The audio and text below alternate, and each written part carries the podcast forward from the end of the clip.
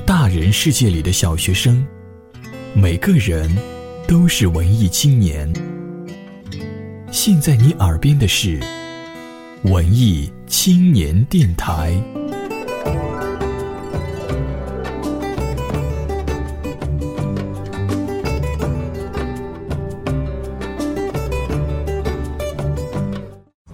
远离车水马龙，远离白日的喧嚣浮华，让我们渐渐沉寂在这远山淡月的安宁之境。一种心情，一丝抚慰，一个声音，一夜好梦。在这里，我们聆听自己的故事。晚安，小河山。小河山。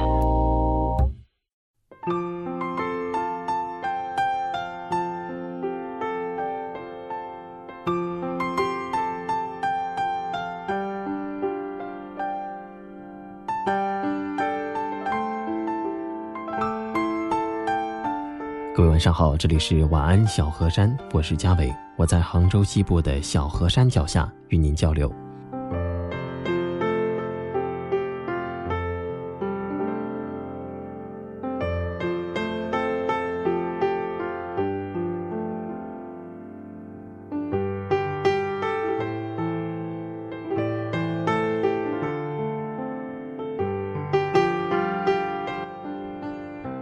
上期节目呢，我们讲到了，随着这个大同的越来越多和越来越普遍化呢，呃，我们的这个艾滋病率也是越来越高。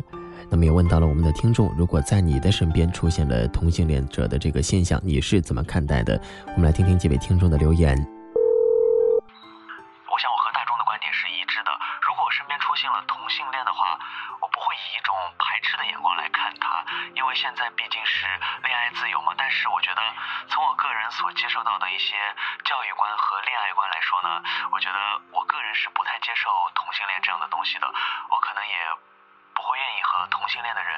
交往或者做朋友吧。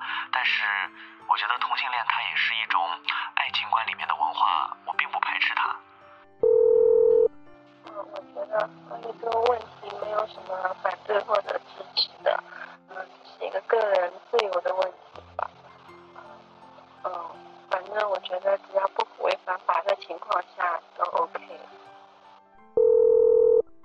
如果我的身边真的有同性恋者的话，我觉得会，我自己感觉会比较奇怪，然后，而且我觉得男男生跟女生的感感感觉会不一样，男生可能觉得女同很奇怪，但是我觉得男同奇怪，因为因为平常我看女生关系很好的话，也会稍微有一点像女同吧。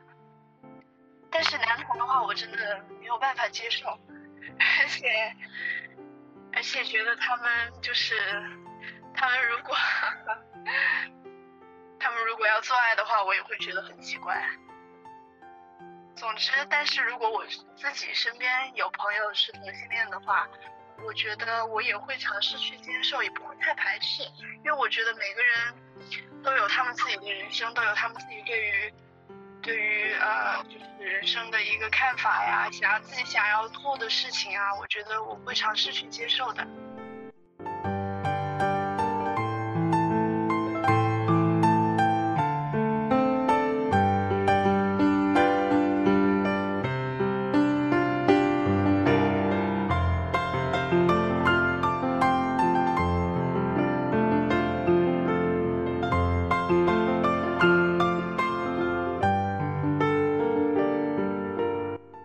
在今天的节目当中，要跟您来分享一篇文章，文章的题目叫做《亲情在前面，幸福就在后面》。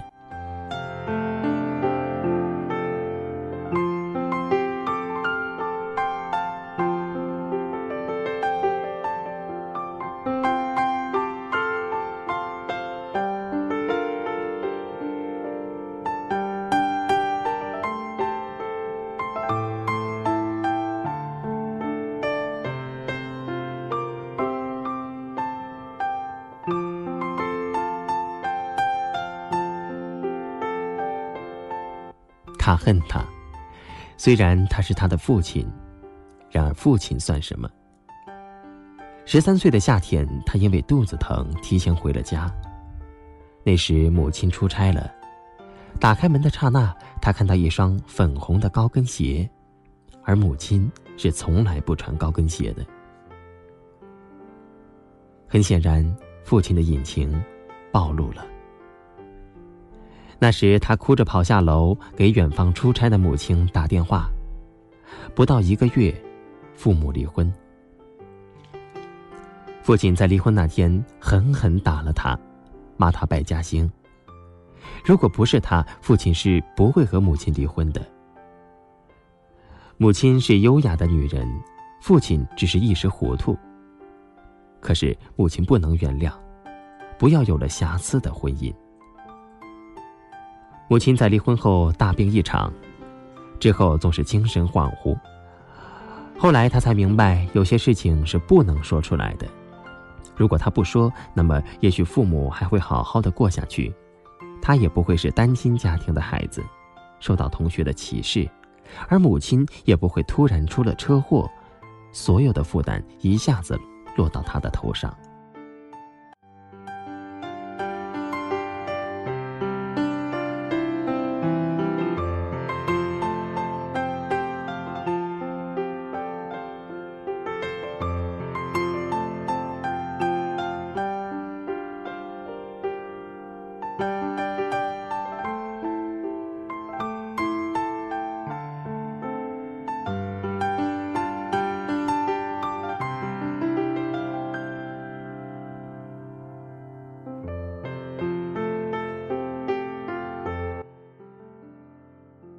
虽然有父亲给的微薄的抚养费，可是母亲不要。母亲说：“如果你要了，就不是我儿子。”那时父亲还是一个机关里的公务员，后来他下海了，成了这个城市有名的有钱人。但母亲一样坚持不要他的钱，于是他只有去打工。父亲开着奔驰从他身边经过时。一次次下来，把钱递给他。他恨这个男人，如果不是他的出轨，自己怎么会变成这样？是的，他有钱，可那是他的事情。他与母亲相依为命，拒绝着他的每一分钱。他认为那是一个小男子汉应该做的。那时他不过十七岁。母亲哭的时候，他把肩膀递过去，然后安慰她说。总会过去的。后来，父亲又娶了新妻子，年轻美貌。母亲去世后，父亲找到了他，因为他是他唯一的儿子。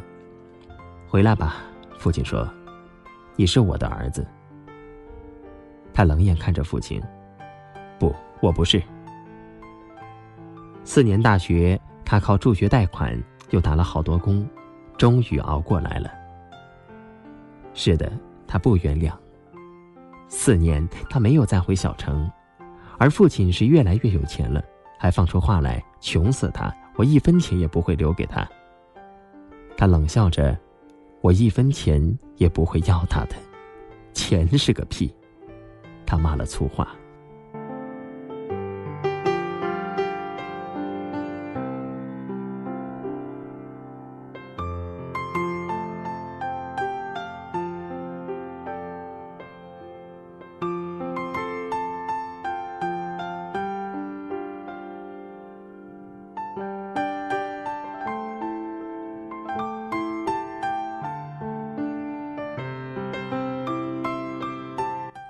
毕业后，他留在北京一家外企，但心中充满了恨，觉得整个世界亏欠自己。二十四岁这年，他得了一场病。有人说，人得病时最思念亲人。对他来说，母亲没有了，他只有父亲。他以为自己不会想到父亲，但医生问谁是家属时，他还是吓了一跳，知道自己的病很严重。也许明天就死了呢。那是第一次，他打电话给父亲。父亲很激动，声音都变了调。父亲叫着他的名字，他却一直很冷漠。我得了病，也许活不了多久了。如果你有时间就来一趟，没有就算了。我想了想，你是这世上我唯一的亲人了。父亲晚上就到了，坐最早的飞机直奔病房。见了他就抱住他哭，毕竟他是他唯一的儿子。可他一直很冷静，甚至身体里都没有温度。那么成功的男人一直拉着他的手哭。他看到这个他恨的男人老了，头发白了，眼睛也有些浑浊，而且手一直哆嗦着。父亲一直陪着他，给他端屎端尿，还好手术很成功。那天他醒了，才发现他趴在他的床上，还抱着他的脚，白了的头发有几丝乱。这还是那个当年的英姿勃发的男人吗？已经不是了。当年他多好看啊！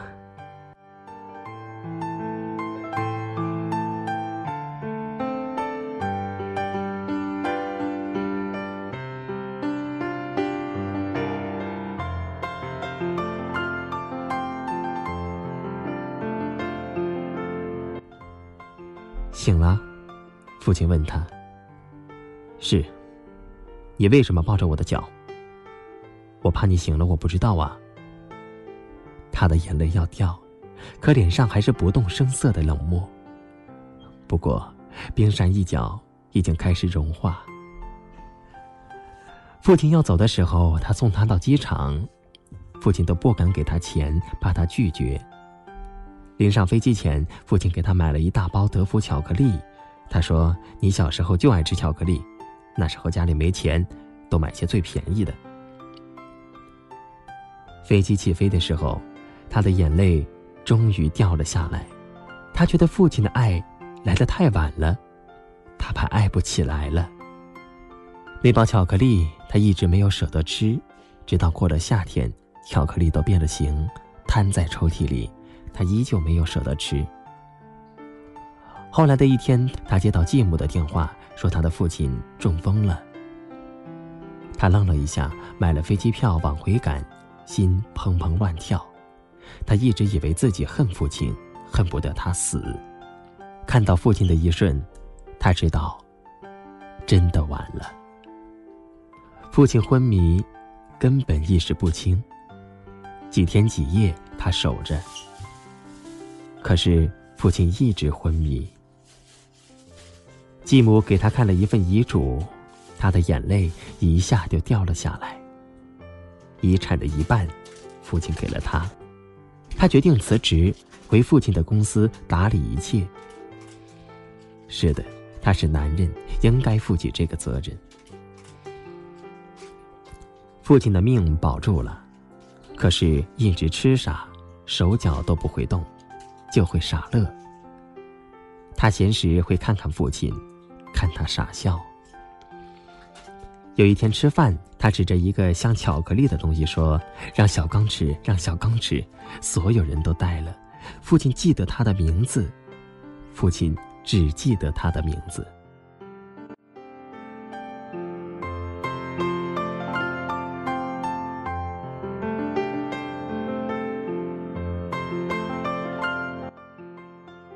他结婚了，和大家一起生活，这种家庭的温暖总让他想掉眼泪。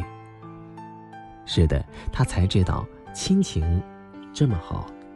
更多的时候，他会陪着父亲，推着他和他讲公司的事情，讲自己这么多年的事情。虽然父亲仍然傻乐，仍然认不出他，可是父亲叫他小刚的时候，他都会掉眼泪。原来亲情不是不在，而是隐藏在角落里。当它破土而出的时候，很快就会长成参天大树。它也刚刚明白，只要亲情在前面，幸福就会在后面紧紧相随。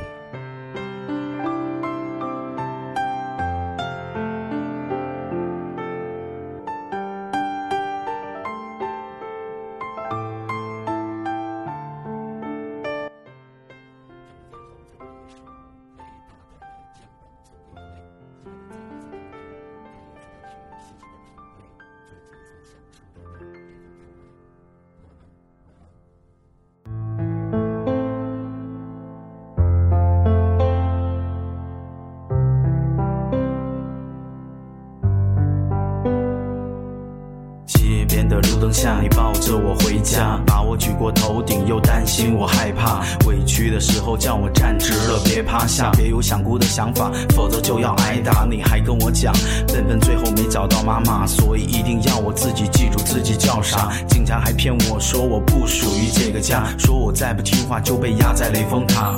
我知道这些全部都是为了我好，叫我做事要坚强，做人要行好，叫我不说谎话，否则眼睛越来越小，叫我好好吃饭，不然就会长不高。您在我手腕上画了不会走动的表，让我学着生活就是要和时间赛跑。再大的困难，你都让我微笑，做个男子汉才能成为你的骄傲。每次都伤害，却不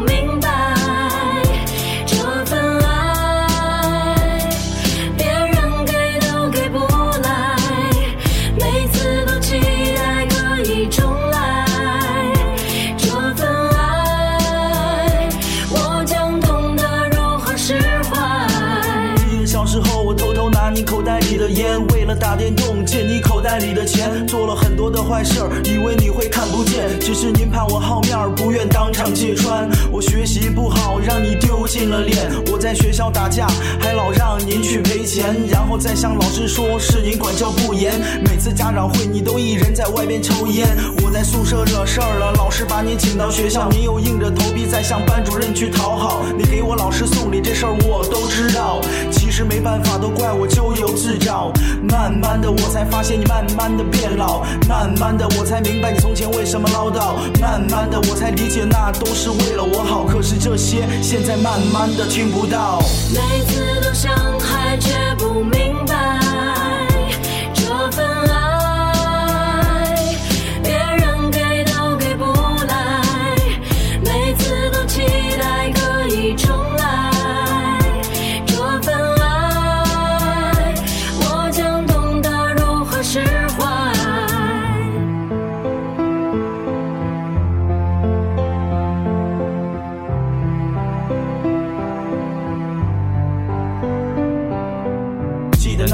说你心情不好的时候，让我关掉电脑，然后陪你喝酒。我很不情愿的就坐在了你的背后，每次都说自己困了，当做离开的借口。你告诉我说这条路上很多缺口，你告诉我说幸福怎么那么难走，你告诉我说的有太多的太多。直到长大后我才明白你有多么难做。叛逆期的我认为你管得太多，认为谁也不可以去干涉我的生活，总是说你啰嗦，总是说你没气魄，总是说你不该这样那样为我去做。伟大的肩膀，我明白你的难过，一直内疚着没有让下过好的生活。我们幸福的路，我们一直走着，有平淡的生活，有为你写的歌。每次都伤害，却不明白